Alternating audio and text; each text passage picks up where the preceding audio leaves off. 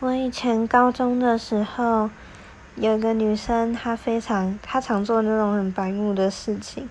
就是她，她有一次就下课的时间，她就跟一个女生说：“哎，叉叉叉，我觉得你的头发看起来很稀疏，哎。”然后那个女生她就说：“哦，对啊，没有你的头发这么多。”然后她居然回她说：“那你，我可以建议你可以戴假发。”我就觉得这种事情。如果他心里这么想就好，可是他却偏偏要在全班面前讲出来，不是让人家很没有面子吗？